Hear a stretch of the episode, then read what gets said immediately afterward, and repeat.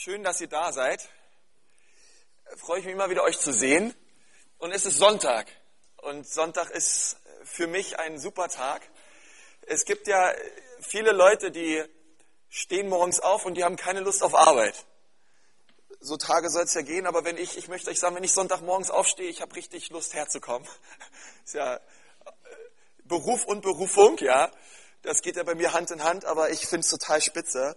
Und wir sind momentan in einer äh, Serie drin, möchte ich mal sagen, die lautet biblische Antworten auf alltägliche Fragen. Und ich war überwältigt von auch den ganzen Fragen, die ihr gestellt hattet, im Foyer dort in diese Box rein. Wir haben die Box heute mal zu Hause gelassen mit den Fragen, weil es gibt so viele Fragen und ich habe jetzt schon die Probleme, die alle zu beantworten. Ja, man könnte die Serie noch zehn Wochen lang laufen lassen und wir würden nicht zu Ende kommen. Aber ähm, diejenigen von euch, die, die Fragen gestellt haben zur Endzeit, die kommen nächste Woche dran. Einige davon. Heute haben wir ein paar andere ähm, sehr interessante Fragen, äh, die wir gemeinsam beantworten wollen. Also wenn du das erste Mal hier bist, das läuft nicht immer so ab. Ja, normalerweise kommt eine klassische Predigt in dem Sinne, ja, dass wir einen Text behandeln oder ein Thema behandeln. Aber diesmal haben wir einfach eine Zeit, wo wir sagen, es gibt so viele Fragen, die relevant sind und die Bibel schweigt nicht. Ja, sondern das Wort Gottes ist brandaktuell und hat absolut was zu sagen. Amen. Ja, und die Bibel hat Antworten auf Fragen, die du und ich haben. Und es gibt eine Grundregel, damit alle wissen, was ich meine. Zuallererst, ich glaube, dass die Bibel Gottes Wort ist und was da drin steht, absolut wahr ist. Ich habe einen, ganz kurz am Anfang, ich habe einen tollen Witz gehört von Michi. Ähm, kommt mal äh, nach, nach dem Religionsunterricht, ähm, hat die Lehrerin den Kindern weismachen wollen, das, was da mit Jona geschehen ist, im Bauch des Wales, das kann gar nicht passiert sein, weil äh, so ein Mensch kann in so einem Wal nicht überleben. Das ist unmöglich. Und nachdem sie irgendwie eine Dreiviertelstunde den Kindern erzählt hat, dass die ganzen Geschichten in der Bibel, ehrlich gesagt, historisch kritisch überhaupt nicht haltbar sind, ähm, kommt das kleine süße Mädchen nach dem Religionsunterricht zur Lehrerin hin und, und sagt dann äh, zur Lehrerin, ach wissen Sie was, am besten, wenn ich im Himmel bin, ich frage dem Jona, ob es wirklich so war. Da sagt die Religionslehrerin, ja was ist denn, wenn Jona gar nicht im Himmel ist, sondern in der Hölle? Sagt das kleine Kindchen, na dann können Sie ihn fragen. Okay, so viel dazu. Die allererste Frage, über die wir heute reden wollen, lautet, ähm, sind schönheitschirurgische Körperkorrekturen falsch oder richtig? Ich weiß nicht, ob du dir die Frage schon mal gestellt hast, ja? Sowas wie Haarimplantation, Brustvergrößerung, Nasenbein richten, Lippen vergrößern, irgendwelche Botox-Geschichten oder Falten-Wegmach-OPs relevante Fragen. Ja, gerade wenn ich persönlich an Haarimplantation denke. Äh, wie, wie, ist das, wie, wie ist das zusammen? Was sagt die Bibel dazu? Ähm, ich möchte erstmal sagen, die Bibel sagt erstmal direkt dazu gar nichts, weil es zu Zeiten der Bibel äh, diese medizinischen, medizinischen Grundvoraussetzungen, wie wir sie heutzutage haben, überhaupt nicht gab. Ist ja klar. Aber es gibt Prinzipien der Bibel, die wir sehr gut anwenden können auf diese Fragen. Ähm, und ich sag mal so, in christlichen Kreisen gibt es zwei Extreme. Die einen sagen, du darfst gar nichts mit deinem Körper anstellen, du darfst da gar nichts korrigieren, sondern so wie Gott dich gemacht hat, so musst du bleiben. Ist auch gut so. Ja? Gott hat dich auch wunderbar gemacht. Aber die gleichen Leute, die das sagen, waren meistens die Teenager, die eine Zahnspange getragen haben. Und so weiter und so fort, weil unten ein Zahn äh, aus der Reihe fiel.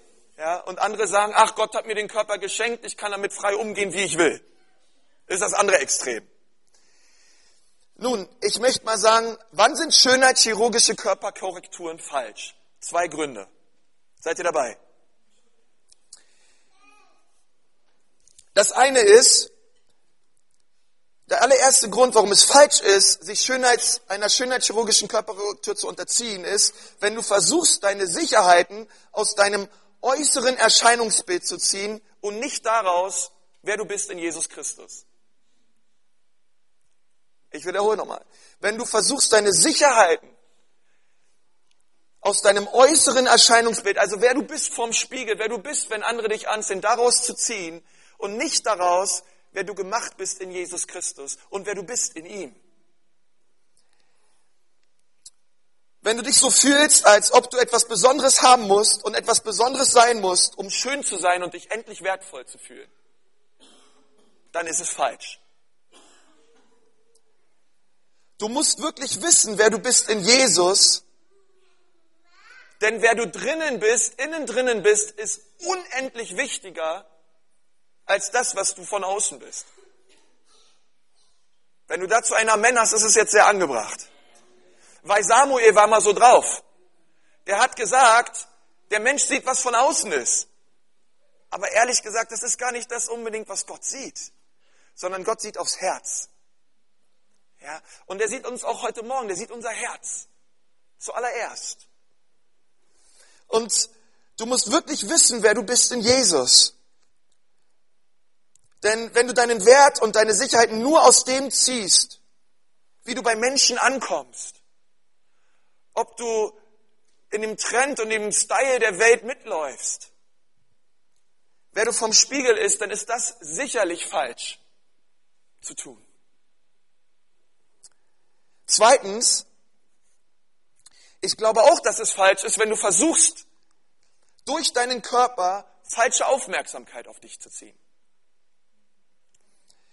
Offen gesagt, ähm, dein Körper ist der Tempel des Heiligen Geistes. Der Heilige Geist lebt in dir. Und dein Körper ist der Tempel, in dem er wohnt. Deswegen ist es Gott nicht egal, was du mit deinem Körper anstellst. Wer meint, ach, das, ich kann mit meinem Körper tun und lassen, was ich will, das ist falsch. Sondern dein Körper ist der Tempel des Heiligen Geistes, deswegen kannst du damit nicht machen, was du willst. Sondern Gott hat auch einen Plan für deinen Körper. Gott will, dass es dir gut geht. Und nicht, dass du dich selber kaputt machst. Gott hasst es, wenn die Menschen sich durch Drogen äh, kaputt machen, durch Ritzen, durch alle möglichen Dingen, die Menschen so mit ihrem Körper antun. Das ist nicht Gottes Wille. Und wenn Leute versuchen, durch schönheitschirurgische Maßnahmen, ja, um, irgendwelche äh, Aufmerksamkeit, sagen wir mal bei den Frauen zum Beispiel, die wenigsten Männer machen das, aber die meisten Frauen, ähm, na, gibt's solche und solche. Äh, aber da, da sind wir wieder bei dem Punkt eins. Eigentlich möchte ich nur endlich angenommen sein. Endlich möchte ich eigentlich nur, dass die Leute mich endlich mal wahrnehmen und mich endlich mal schön finden. Dabei findet dich Jesus schon längst schön. Und du bist total wertvoll. Du bist sogar so wertvoll in seinen Augen, dass er sein Leben für dich gab. So viel bedeutest du ihm. In Sprüche 31, Vers 30 lesen wir, dass die Schönheit nichtig ist, aber eine Frau, die den Herrn fürchtet, die soll man rühmen. Ah, und eine, eine, wenn deine, eine, eine Frau, die den Herrn fürchtet, die soll man rühmen. Ist doch stark, oder? Und 1. Petrus 3, Vers 3 lesen wir, eure Schönheit sei nicht äußerlich. Ganz klar. Sondern innerlich. Wann können also Körper-OPs, äh, chirurgische Maßnahmen gut sein? Gibt es sicherlich Gründe. Ja, ich denke mal, äh, wenn Dinge wiederhergestellt werden müssen, ohne Frage. Verbrennungsopfer, Unfallopfer aus medizinischen Gründen, wenn Menschen Brustkrebs haben oder solche Dinge. Auf jeden Fall. Aber Gott hat was zu sagen. Und wir lesen in 1. Chroniker 28, Vers 9, und du, mein Sohn Salomo, erkenne den Gott deines Vaters und diene ihm mit ungeteiltem Herzen und mit williger Seele, denn der Herr erforscht alle Herzen, sagt mal alle Herzen. Und alle Streben der Gedanken kennt er. Also ich möchte sagen, Gott, wir können Gott nichts vormachen. Er kennt die Motive. Er weiß, warum wir Dinge tun oder nicht tun. Und er sieht das Herz dahinter, ob es rechtens ist oder nicht. Und deswegen geht es auch mit diesen Dingen. Hey, wie, wie ist unsere Motivation hinter den Dingen? Und wenn unsere Motivation ist, ich möchte endlich ankommen bei den Menschen, ich fühle mich dann endlich wertvoll, ich ziehe daraus meine Sicherheit, ist es hundertprozentig falsch.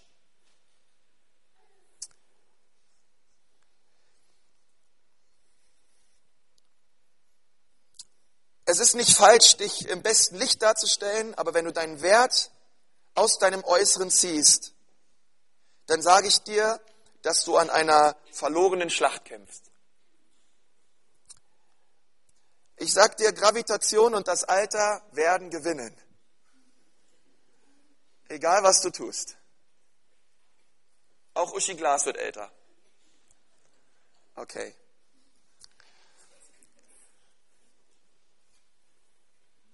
Zweiter Punkt. Zweite Frage.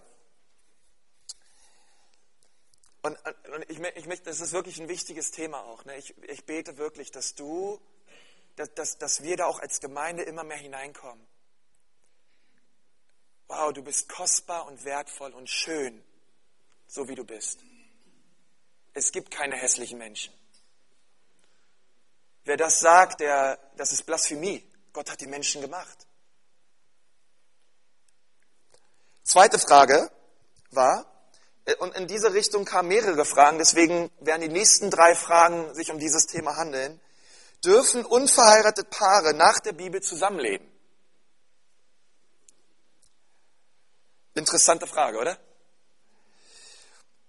Und ich möchte sagen, es gibt nach der Statistik mehr als zwei Drittel aller Leute leben zusammen, bevor sie heiraten.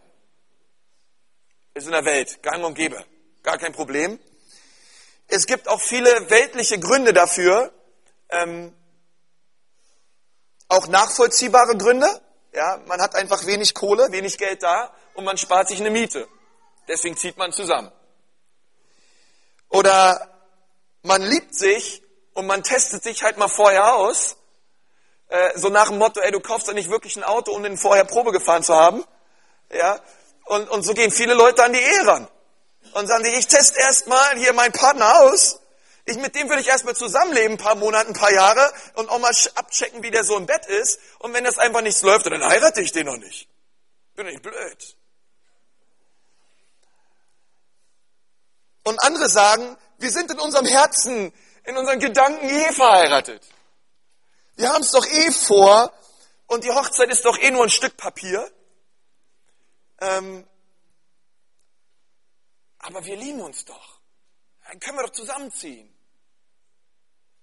Und da gibt es einen Argument nach dem nächsten. Die Leute nehmen und sagen, gut, das ist der Grund dafür, dass wir vor der Ehe zusammenziehen. Aber ich möchte dir eins sagen, wenn du ein Christ bist und äh, an Jesus glaubst, gibt es eine andere Antwort auf diese Frage. Amen. Gut. Ähm, wenn du, wenn, wenn du kein Christ bist und nicht an Gott glaubst, ich gebe dir absolut recht, das sind gute Gründe. Aber ich glaube, wenn wir an Jesus glauben, haben wir andere Werte. Und, ähm, und so viele Christen und Nichtchristen, muss ich leider auch sagen, viele Christen gehen sehr blauäugig an das ganze Thema der Ehe ran. Ich habe mal letztes Jahr ein paar Mal über Ehe gepredigt. Du kannst dir die Predigten sehr gerne runterladen. Prioritäten in der Ehe, Teil 1, 2 und 3. Und viele Leute behandeln Ehe wie ein Vertrag. Ja, wenn ich einen O2-Vertrag schließe, abschließe bei meinem Handy und ich merke, O2 hält nicht das ein, was sie, was sie versprechen, dann kündige ich den Vertrag. Ja? Oder O2 merkt, ich bezahle die Rechnung nicht, dann kündigen die mir den Vertrag und schicken mir noch einen Anwalt auf den Hals. Aber das ist nicht Ehe. Ehe ist kein Vertrag. Ehe ist ein Bund. Und selbst wenn der andere mal sich nicht daran hält, bleibst du dabei und betest und kämpfst darum, um das, was Gott dir geschenkt hat. Amen. Und ich habe mal ähm, eine, ich, ich habe in meinem Leben vielleicht sieben, sieben Ehepaare bis jetzt getraut. Und ich habe mal etwas polemisch etwas aufgeschrieben. Ein Trau-Eheversprechen eines Pastors mit einem jungen Mann. Liebes Brautpaar, liebe Gemeinde, wir sind hier zusammengekommen an diesem unheiligen Tag, um Zeuge zu sein dieser Lebensabschnittsgemeinschaft zwischen diesem jungen Paar. Mike, würdest du mir bitte nachsprechen? Ich, Mike, nehme diese Jacqueline als meine Lebensabschnittsgefährtin. Dich zu lieben und Sex mit dir zu haben und alle Vorteile, die ich durch dich habe, aus dir herauszuholen, von diesem Tag an, solange unser Abkommen hier funktioniert. Ich werde dir mehr oder weniger treu sein und solange du meine Wünsche erfüllst, werden wir gut miteinander klarkommen. Wenn ich mich irgendwann mal scheiden lasse, dann heißt das nicht, dass das mir hier nichts bedeutet. Denn ich liebe dich fast so sehr, wie ich mich selbst liebe. Ich verspreche hier mit dir zusammenzuleben, also bitte hilf mir in dem Namen von Sex, Sünde und Egoismus. Amen.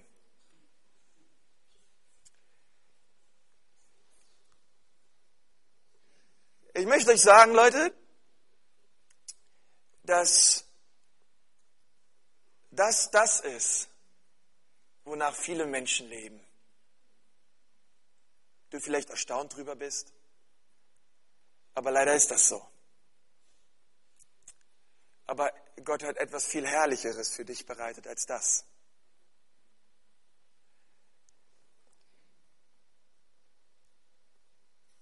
Und ich möchte sagen, obwohl du nicht verheiratet bist, lass bitte deine Hände bei dir und alles andere auch. Wir können uns in ein Umfeld begeben vor der Ehe, was es einfach schwer macht. Wenn erstmal, wenn du erstmal bei ihr eingezogen ist, bist oder sie bei dir, dann fängst du an, so zu leben, als wärst du verheiratet, obwohl du es gar nicht bist. Und man muss ja nicht so tun, als hätte man was, obwohl man es noch gar nicht hat. Deswegen lass doch alles, was in die Ehe gehört, in die Ehe gehören. Und tu es nicht vorher. Und mach dir und Gott nichts vor.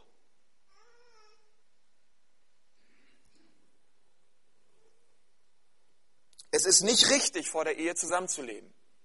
Nun, ich meine, es gibt, es gibt Ausnahmen. Ja, Leute, die in diesem jahrelang leben und dann auf einmal lernen sie Jesus kennen. Okay, aber das ist das aller, das sind zwei Prozent oder ein Prozent. Aber die meisten sind vorher Christen und sie wissen ganz genau, was sie tun. Es ist nicht richtig, vor der Ehe zusammenzuleben. Es ist auch nicht richtig, vor der Ehe zusammen in Urlaub zu fahren. Und würde ich als Pastor das mitkriegen, dass meine Mitarbeiter das machen, dann würden sie die Woche später da nicht mehr mitarbeiten, wo sie mitarbeiten, weil das nicht richtig ist. Und gerade du und ich, wenn wir Jesus nachfolgen, wir sind Vorbilder mit dem, was wir tun. Ich möchte auch sagen, wenn du älter bist, die jungen Menschen schauen auf dich. Sie schauen auf dein Vorbild, sie schauen auf die Art und Weise, wie du Jesus nachfolgst. Und deswegen lass uns gute Vorbilder sein. Und auch du, wenn du in diesem Status dich befindest, sei ein gutes Vorbild in deiner Nachfolge mit Jesus. Du stehst nicht alleine da, der Heilige Geist hilft dir. Und er heilt auch Dinge, die kaputt gegangen sind in deinem Leben. Aber ich, ich, ich, ich wünsche mir so, wenn wir diese, diese Werte der Reinheit und der Integrität, wenn wir nicht nur von hier vorne drüber reden, sondern sie wirklich leben. Amen. Die nächste Frage war, ab wann ist ein Paar verheiratet? Nach der Entscheidung des Paares, zusammenleben zu wollen? Nach dem ersten Intimverkehr? Nach der standesamtlichen oder kirchlichen Trauung? Wer von euch hat sich die Frage schon mal gestellt? Okay, einige. Da waren ganz viele Fragen davon hinten drinne. Und, und ich möchte erstmal vorlesen nach dem Zeugnis der Bibel zwei Gründe, womit die Ehe nicht beginnt. Erstens, die Ehe beginnt nicht damit, wenn ein Paar beabsichtigt, den gemeinsamen Lebensweg zu gehen. Durch eine Beabsichtigung ist noch lange keine Ehe geschlossen.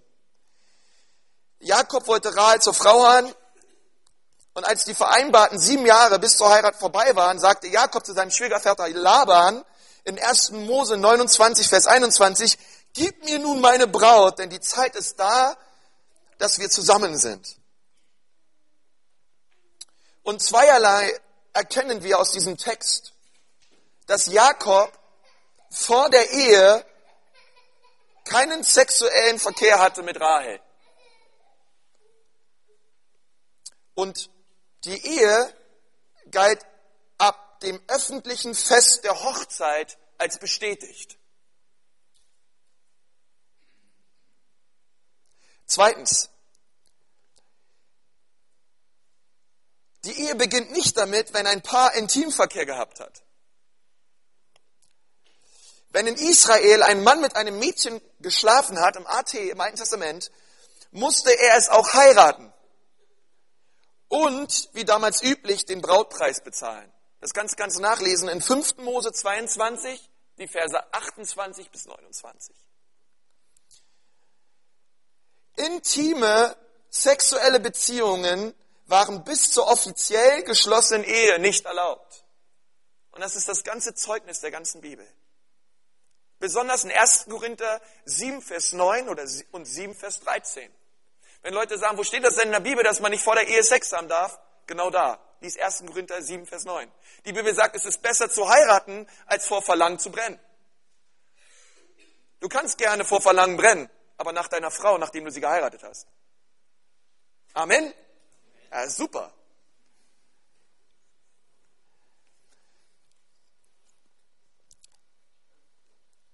Definition für Ehebeginn.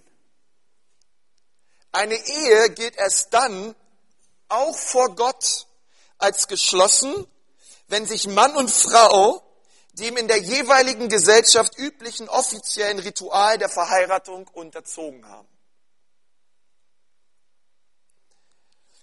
In unserem Kulturkreis ist damit das Standesamt gemeint. Wichtig ist in allen Fällen, dass die Menschen der Umgebung in eindeutiger und offizieller Weise darum wissen, dass hier zwei Menschen in einer Ehe verbindlich zusammengehören. Ich weiß nicht, bei uns in Berlin-Spandau, ich weiß jetzt nicht, wie es bei unserer Ehe war oder ob das hier in Nürnberg auch gilt, da gab es einen Aushang am Standesamt, die zwei werden heiraten und jeder, der was dagegen hatte, konnte sich melden und was dahin schreiben. Ist das hier auch so? In manchen Kreisen ja, in manchen nein. Ja, ähm, aber das war klar für jeden, der am Standesamt vorbeigezogen gelaufen ist. Die zwei werden an dem Datum, diese Uhrzeit heiraten und gehören ab dann zusammen. wenn ein Mann eine verheiratete Frau oder ein verheirateter Mann eine andere Frau und umgekehrt ansieht und sie begehrt, so wird sie nach der Bergpredigt Jesu in Matthäus 5, Vers 28 zu einem Ehebrecher oder einer Ehebrecherin. Die Bibel legt nirgends die äußere Form der Eheschließung fest. Steht nirgends so, dass wir äh, Männer in Schwarz sein müssen und die Frau ein weißes Brautkleid tragen müssen. Ja. Dennoch gibt es einen definitiven Tag der Hochzeit, von dem an Mann und Frau offiziell zusammengehören. In der Bundesrepublik Deutschland ist allein die standesamtliche Trauung die öffentlich-rechtlich anerkannte Form des Ehebeginns. Hier ist in anderen Ländern anders, aber in Deutschland ist das so.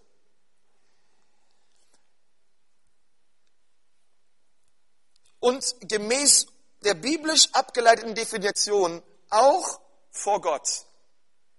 Das, was dann als Ehe gilt. Und wenn du jetzt sagst, ja, was ist denn mit der ganzen kirchlichen Trauung? Das ist total wichtig. Aber die standesamtliche gilt ganz genauso vor Gott. Weil sonst könntest du ja so oft standesamtlich heiraten, wie du wolltest, wenn die standesamtliche nicht vor Gott zählen würde. Und sowieso alles zählt vor Gott, was du tust. Ob du isst oder trinkst oder noch etwas tust, tu alles zur Ehre Gottes. Deswegen ist die standesamtliche Hochzeit die maßgebliche, auch vor Gott, wenn es darum geht, dass Menschen hineinkommen in eine bunte Ehe. Aber Leute, ich möchte euch sagen, da wo die Salbung und die Kraft des Heiligen Geistes war, war nicht im Standesamt bei uns. Es war in der kirchlichen Trauung, wo wir unseren Kopf hingehalten haben und gesegnet worden sind von Geschwistern und wir haben gemerkt, dass Gott sich zu dieser Ehe gestellt hat. Und das war stark. Amen. Ja. Okay, so viel zu diesem Thema. Gut, oder? Wie wir hier so die Sachen mal durchgehen zusammen, oder? Ja? Preis dem Herrn. Nächste Frage, eine ganz, ganz heiße Frage. Und ich, wenn ich jetzt hier gleich mal äh, einen Test machen würde, ich glaube, wir werden hier so mittendrin gespalten. Kann man als Christ seine Rettung wieder verlieren? Wer von euch sagt ja, Hand hoch? Wer von euch sagt nein, Hand hoch? Okay. Klar, es gibt immer solche und solche. Es gibt sehr ernsthafte und absolut leidenschaftliche und Christus liebende Nachfolger auf beiden Seiten dieser Frage. Okay? Nur damit wir das vorher mal äh, festgestellt haben. Egal was, welche Position ich beziehe, ja, äh, äh, es geht, also beide sind absolut stark vor Jesus. Und einige sagen, auf keinen Fall einmal errettet, immer errettet. Und andere Christen, die genauso Jesus lieb haben, die haben eine andere Meinung und sagen, nein, du kannst deine Rettung vor Gott wieder verlieren. Die Frage reißt viele andere Fragen auf, das gebe ich auch zu. Er ist eigentlich eine Frage zwischen Calvinismus und Arminianismus, aber was das wieder bedeutet, darauf gehe ich jetzt nicht ein.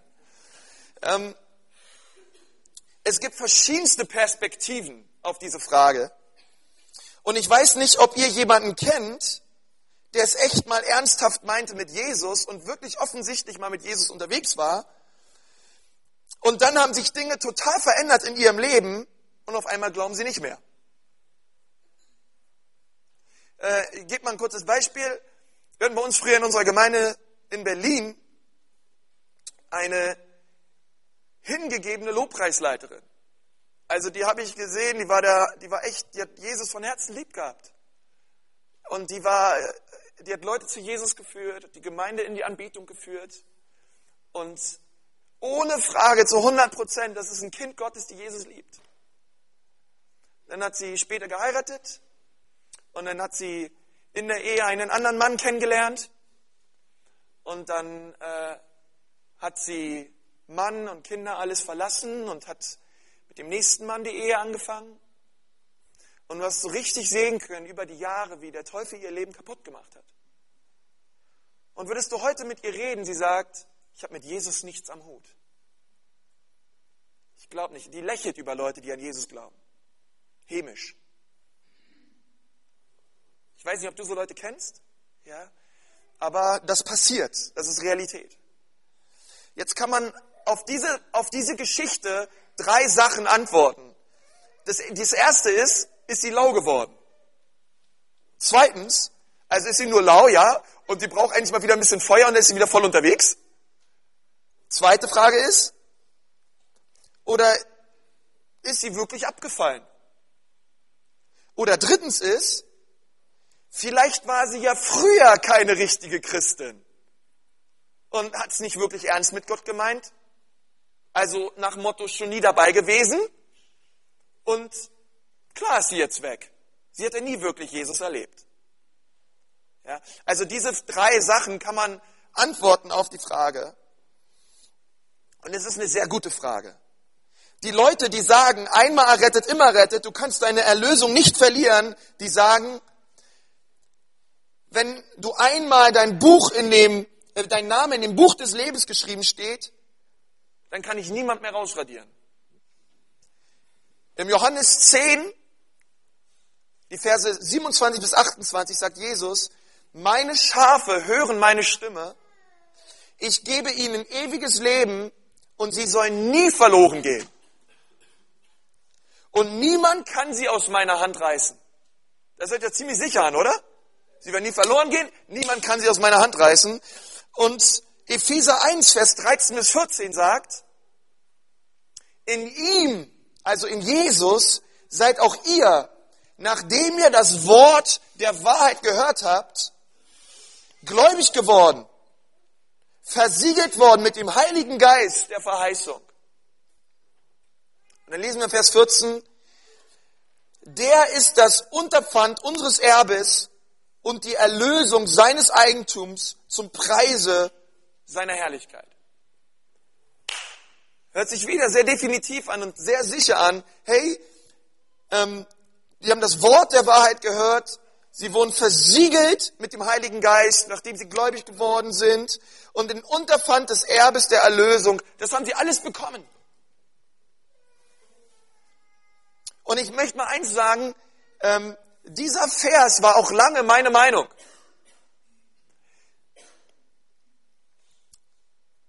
Und so wurde ich auch erzogen. Ein Christ, der einmal errettet ist, kann nicht mehr von Glauben abfallen. Das ist unmöglich. Ich dachte, ich wurde errettet durch Gnade, was auch stimmt, und ich bleibe errettet durch Gnade.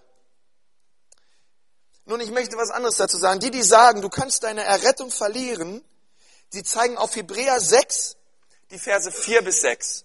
Dort steht, denn es ist unmöglich, diejenigen, die einmal erleuchtet worden sind und die himmlische Gabe geschmeckt haben und den Heiligen Geistes teilhaftig geworden sind und das gute Wort Gottes und die Kräfte der zukünftigen Zeitalter geschmeckt haben und doch abgefallen sind, wieder zur Buße zu erneuern da sie für sich den Sohn Gottes wiederkreuzigen und dem Spott aussetzen. Also das, was Jesus getan haben, nach einer Zeit, sie haben den Heiligen Geist erlebt, das Wort Gottes aufgenommen mit Freude und sie sind Jesus nachgefolgt, aber sie sind doch abgefallen und haben damit das, was Jesus für sie getan hat, absolut ins Lächerliche gestellt. In Lukas 8, Vers 13 lesen wir von, der, von dem Gleichnis des Seemanns. Und da ist diese, diese, diese Parabel, dieses Gleichnis, wo ein Seemann Samen sät. Und ihr kennt die, die Geschichte, einige Samen fallen auch auf felsigen Grund. Und dann sagt Jesus in Vers 13, die aber auf dem Felsen sind die, welche, wenn sie hören, das Wort mit Freude aufnehmen und diese haben keine Wurzel. Für eine Zeit glauben sie und in der Zeit der Versuchung aber fallen sie ab. Wenn ich diesen Vers nehme, das passt genau, das passt genau zu dieser Frau, die ich beschrieben habe. Das ist genau das, was ich gesehen habe. Und mit Freunden aufgenommen, aber nach einer Zeit der Versuchung, der Drangsal und der Herausforderung, der Attacken des Teufels ist sie wieder abgefallen. Und ich möchte euch sagen, früher war das meine absolute Überzeugung, Überzeugung, einmal errettet, immer errettet. Man kann als Christ sein Heil nicht verlieren, aber mittlerweile muss ich sagen, ich kann nicht mit Sicherheit sagen, dass es ewige Sicherheit gibt. Ich glaube an Heilsgewissheit und nicht an Heilssicherheit. Und ich meine, wir sehen, es gibt auf jeden Fall eine Spannung in diesem Thema. Diese Spannung sehen wir ganz stark in Philippa 2, wo Paulus in einem Kapitel die zwei Positionen genau aufzeigt. Einerseits sagt ihr, ihr seid aus Glauben errettet worden und äh, Gott ist es, der das Wollen und das Vollbringen bewirkt. Gott ist es, der es tut. Er gibt dir das Wollen und er gibt dir das Vollbringen, deswegen wirst du es schaffen. Und im gleichen Kapitel sagt er aber auch, bewirkt euer Heil mit Furcht und Zittern. Verstehst du, wie jetzt? Ich soll mein Heil bewirken mit Furcht und Zittern und andererseits ist er es aber, der das Wollen und das Vollbringen äh, schafft. Wie passt das zusammen? Und es gibt einfach zu viele Stellen im Neuen Testament, die uns auffordern, festzuhalten, auszuharren bis ans Ende, so sollst du errettet werden. Dran zu bleiben, nicht laut zu werden. Jesus spuckte die Gemeindemitglieder von Laodicea wieder aus. Und wenn er sie ausspuckt, wo waren sie vorher? In Christus. In Petrus, in seinem zweiten Brief, 2. Petrus 2, Vers 20, steht ein ganz, ganz wichtiger Vers. Dort steht, denn wenn sie der Befleckung der Welt durch die Erkenntnis unseres Herrn und Heilandes entflohen sind. Und im Kontext handelt es sich hier hundertprozentig um wiedergeborene Christen, die die Befleckung der Welt erlebt haben in ihrem Herzen und sie sind dem Heiland entflohen. Ohne Frage redet Petrus hier über Menschen, die von neuem geboren waren.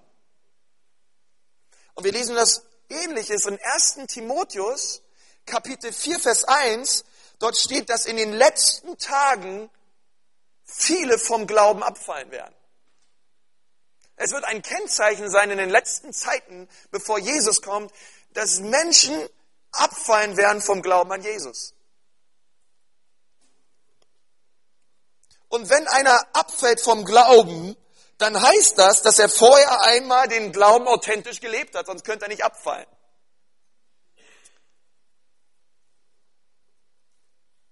Und es sind Menschen, die die gesunde Lehre nicht vertragen konnten. Es juckte ihnen in den Ohren. Boah, schon wieder über Buße. Hey, der fordert mich ja echt auf, heilig zu leben. Ey, das kostet mich ja was jetzt mit meiner Freundin. Ey, die, die Kosten sind zu hoch. Wie kann der das predigen? Ich bin noch frei als Christ. Ich kann noch tun und lassen, was ich will. Nein, kannst du nicht.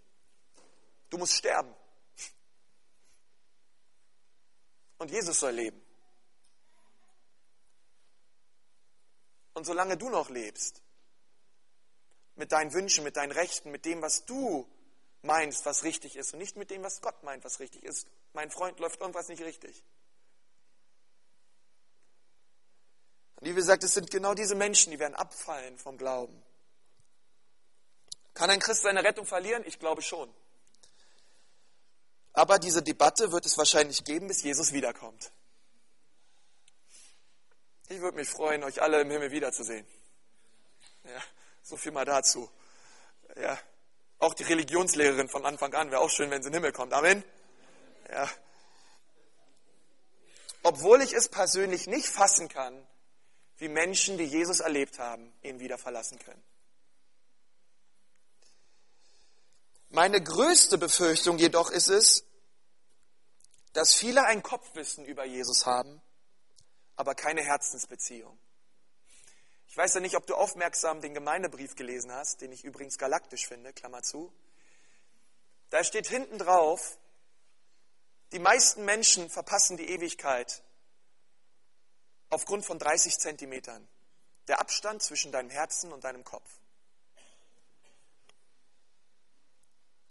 Viele glauben an die Geschichten, und wie auch an Jesus, aber sie hatten nie eine lebensverändernde Begegnung, eine tiefgreifende Buße. Und meine Befürchtung ist es, dass viele Menschen den Himmel und das ewige Leben um 30 Zentimeter verpassen und christliche Atheisten sind,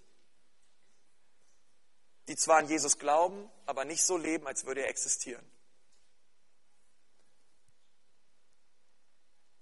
Jesus sagt, viele werden sagen, Herr, Herr, aber sie haben mich nie gekannt. Ich möchte sagen, wenn du Angst hast oder du hast Zweifel, ob du jetzt errettet bist oder nicht. Möchte ich sagen, zuallererst ruf Jesus an. Lerne ihn immer besser kennen.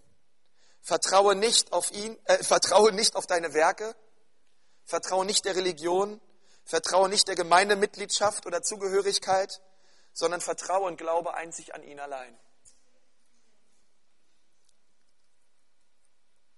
Und wenn du ihn erlebst durchs Gebet oder im Wort Gottes, wirst du sehen, wie er dich verändert, wie er dir vergibt, wie du die Kraft des Heiligen Geistes empfängst.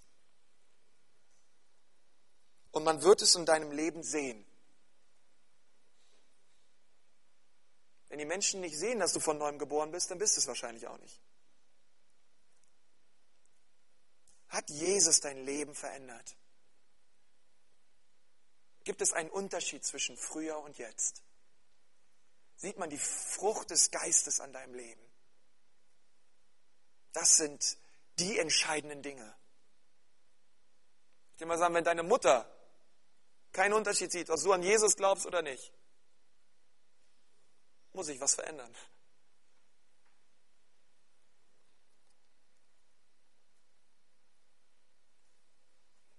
So viel dazu.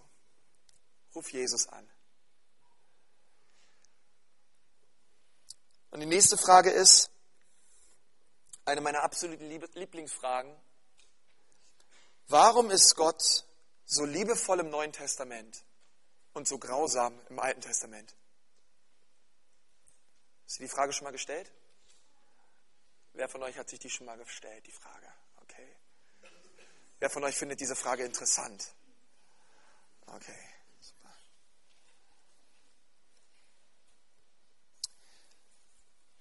Zuallererst möchte ich auf diese Frage antworten.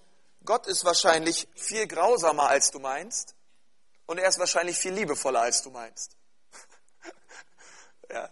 Also warum war er früher so liebevoll und dann so, er war viel grausamer, als du dir jemals vorstellen kannst. Aber er ist auch viel, viel liebevoller, als du dir jemals vorstellen kannst. Er ist Gott. Du bist ein Mensch. Die Antwort finden wir am besten in Lukas 4 auf diese Frage, wo Jesus in die Synagoge, in die Synagoge kommt und sagt, das alles ist erfüllt an diesem Tag vor euren Augen. was Jesus da getan hat bei seiner Antrittspredigt, seiner allerersten Predigt, ist, er hat zitiert aus Jesaja 61. Und er zitiert, dass, dass, das, dass er gekommen ist, um Gefangene zu befreien, um Ketten zu zersprengen, um Leute herauszuholen aus ihren Fesseln und aus ihren Käfigen, das Blinde sehen und Lahme gehen. Und dann, als alle ihn angeschaut haben, hat er gesagt, das alles seht ihr erfüllt vor euren Augen. Das, was Jesaja gesagt hat, im Kapitel 61, ähm, ist noch viel länger. Weil Jesaja berichtet noch über ein Wort, ähm, da spricht er über den Tag der Rache für unseren Gott. Und es ist komisch, dass Jesus genau diesen Tag der Rache für unseren Gott weglässt bei seiner allerersten Predigt in Nazareth. Und das tut er nicht, weil er die Bibel nicht kannte. Ich denke, Jesus konnte das ganze Alte Testament auswendig aber er hat es getan, um etwas zu verdeutlichen. Denn das lesen wir in Johannes 3, Vers 17, dass Jesus in die Welt gekommen ist, um zu retten und nicht um die Welt zu richten, sondern um sie zu befreien.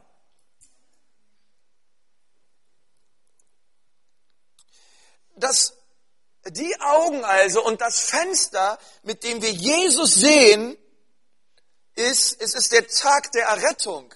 Es ist der Tag der Befreiung. Es ist der Tag der Vergebung und nicht der Tag der Rache. Deswegen hat Jesus das weggelassen, was Jesaja gesagt hat. Aber es ist ja Prophetie. Das heißt, das, was Jesaja gesagt hat, ist wahr und es wird noch kommen.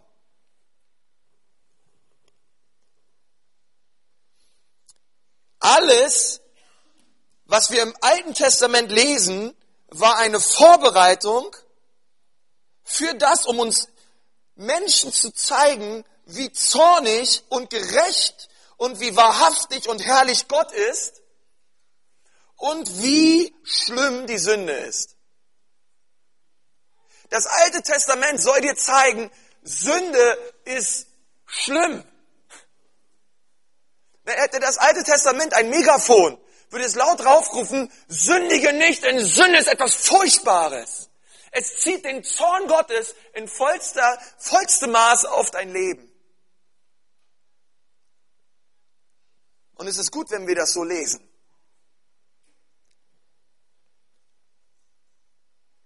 Und nun sehen wir Jesus im Neuen Testament, Gnade in Person, fleischgewordene Vergebung, fleischgewordene Offenherzigkeit und er sagt zu den Leuten in seiner ersten Predigt, das alles ist für euch. Gnade, Vergebung, Befreiung ist für euch.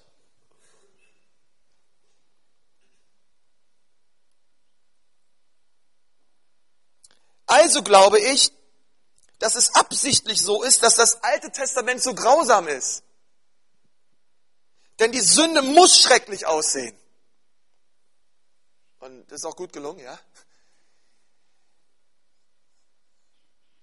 Es muss schrecklich aussehen und Gott muss, und das ist er auch gerecht aussehen. Sünde wird bestraft. Punkt.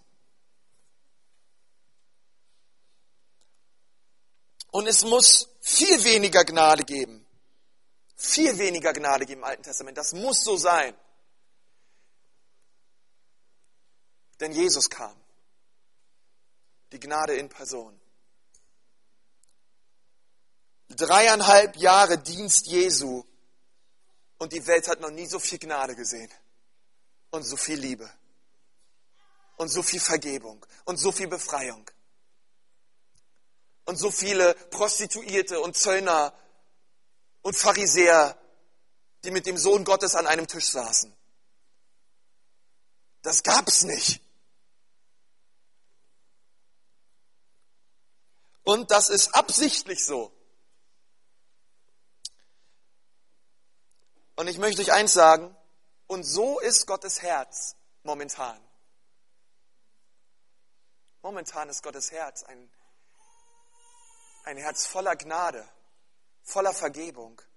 Und er ruft nach wie vor jeden, kommt zu mir, die ihr mühselig und beladen seid. Denn ich will euch erquicken, ich will euch ewiges Leben geben und euch erretten. Das ist die Zeit, Freunde, in der wir momentan leben. Es ist die Gnadenzeit. Kommt, ich will euch vergeben, ruft Jesus heute Morgen jedem Einzelnen zu. Und wisst ihr, das Neue Testament hört mit einem anderen Alten Testament auf. Das ist nämlich die Offenbarung. Und ich finde, es gibt kein schrecklicheres Buch in der ganzen Bibel als die Offenbarung. Furchtbar, was wir darin lesen. Du kannst dir ja mal die sieben Zornschalten durchlesen, was da passiert mit der Menschheit. Und es wird kommen. Das Neue Testament hört schrecklich auf. Absolut grausam. Dagegen waren die, dagegen waren die Plagen zur Zeit Moses überhaupt nichts. Deswegen befinden wir uns in einem Fenster, gerade jetzt, damit die Menschen erkennen und blicken und sagen, ich bin in einem Fenster der Gnade. Ich brauche Gnade, damit ich den Zorn entfliehe, denn Jesus wird wiederkommen.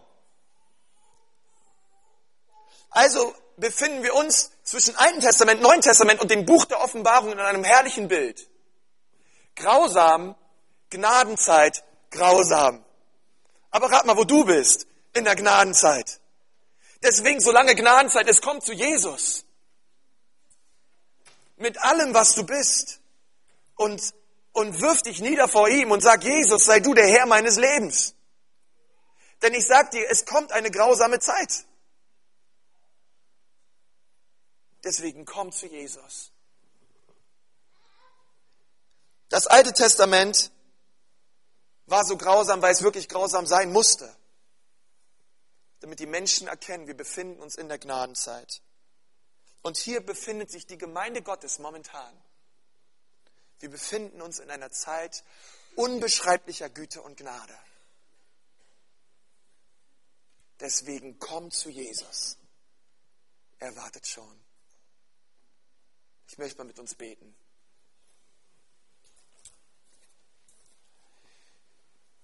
Herr Jesus, ich danke dir von ganzem Herzen für das, was wir heute hören durften, Herr. Ich danke dir, Jesus, dass dein Wort relevant ist und dass es etwas zu sagen hat und dass es uns verändert, uns durchbohrt und uns immer wieder zu dieser Realität, Realität führt. Du lebst und du liebst und du vergibst und du befreist und du rettest und du heilst. Und Jesus, ich danke dir, dass du heute Morgen hier bist, um genau das zu tun. Herr, wir befinden uns in einer Zeit der Gnade, Herr. Und ich bete, Jesus, dass wir nicht einfach durch diese Zeit gehen, als wäre sie nicht da und wir tun unsere eigenen Dinge, Gott, sondern ruf es uns neu ins Bewusstsein, in welcher wichtigen Zeit wir leben, Herr. Du kommst bald, Jesus. Und ich bitte dich, Herr, dass du unsere Augen öffnest, Herr, unsere Herzen weich machst, wo sie hart sind. Unsere Bitterkeit nimmst, unsere Unvergebenheit nimmst, Zwiespalt nimmst, Jesus, und uns neu zu einer Einheit führst, Herr. Zu einer neuen Liebe, Liebe führst, Gott, die du bereitet hältst für uns. Und ich möchte dich fragen heute Morgen, wenn du hier bist und du sagst, ich, ich fühle mich angesprochen dadurch. Ich merke, ich bin noch nicht angekommen an dieser Gnade, die Jesus für mich hat. Vielleicht steckst du immer noch in einem falschen Gottesbild drin, ein Gott, der dich bestraft und der dich fertig macht für deine Vergangenheit. Oder du sitzt hier und du kennst Jesus noch gar nicht. Er ist nicht dein Erlöser, er ist nicht dein Retter und es ist immer noch bei dir im Kopf, aber nicht im Herzen.